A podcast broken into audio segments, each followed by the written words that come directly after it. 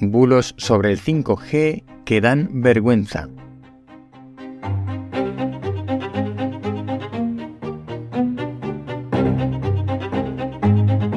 Hola, soy Ignacio de Miguel y esto es El décimo hombre, comentarios de ciencia, de actualidad y naturaleza, porque cuando nueve personas están de acuerdo en algo, una décima debe llevar la tesis contraria.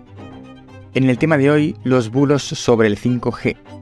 Sorprendentemente me he encontrado en un medio de comunicación regional una noticia diciendo que en el ayuntamiento de Valdemorillo se ha aprobado una moratoria de la instalación de antenas 5G en base al principio de precaución, porque se desconocen los efectos que podría tener la radiación electromagnética del 5G en la salud de las personas. El argumento esgrimido de que no se sabe si el 5G es nocivo para la salud es obviamente mentira. Existe una asociación misteriosa que agrupa a personas hipersensibles a radiaciones electromagnéticas y químicos, enfermedad que no está demostrada científicamente. Y hay científicos o investigadores en determinadas universidades que dicen que es muy preocupante la cantidad de radiación electromagnética a la que estamos sometidos en el día a día. La realidad es que todos los estudios científicos que buscan relacionar la radiación electromagnética con un aumento de casos de determinados cánceres en las personas tienen el mismo resultado. No existe ninguna relación hasta el momento. Y no es porque no se haya estudiado, porque podríamos desconfiar de las entidades internacionales, de los organismos de salud oficiales, em, porque no hubiera información y entonces mientras no haya información no es peligroso. Pero no es el caso. Se han realizado estos estudios y la conclusión es que no existe ninguna relación entre la radiación electromagnética recibida y los aumentos de cánceres de ningún tipo.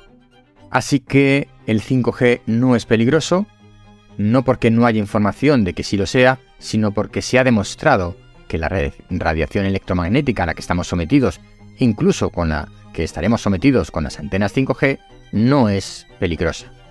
Podemos desconfiar de organismos, podemos desconfiar cuando no hay información, cuando faltan estudios, pero no es el caso. Así que me parece vergonzoso que determinados medios de comunicación, independientemente de su tamaño, se hagan eco de este tipo de noticias. Y es una pena que en determinadas localizaciones, como en este caso en Valdemorillo, en la Comunidad de Madrid, España, el ayuntamiento, que eh, influido por eh, las asociaciones ecologistas que han impulsado esta moratoria, hayan votado a favor de la misma, aduciendo este principio de precaución. Es cierto que hay cosas autorizadas y que pueden ser dañinas para la salud, como por ejemplo determinados aditivos alimentarios. Pero realmente estos casos que pongo como ejemplo se conocen porque hay estudios científicos que aportan una relación o una vinculación entre una sustancia y un efecto. Aquí hay estudios científicos, un montón, que demuestran que no existe ninguna relación entre, en este caso, la radiación electromagnética y el aumento de los cánceres. Debemos saber diferenciar cuando no hay información de cuando la información es escasa o cuando la información es abundante y los resultados son contundentes una y otra vez.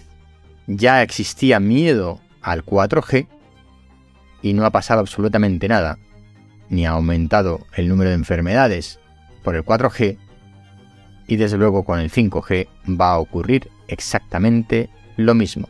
Hasta aquí el décimo hombre de hoy. Recuerda, puedes seguirme en Twitter en hombre décimo y el podcast El décimo hombre forma parte de la red de podcast Podcastidae. Nos vemos pronto.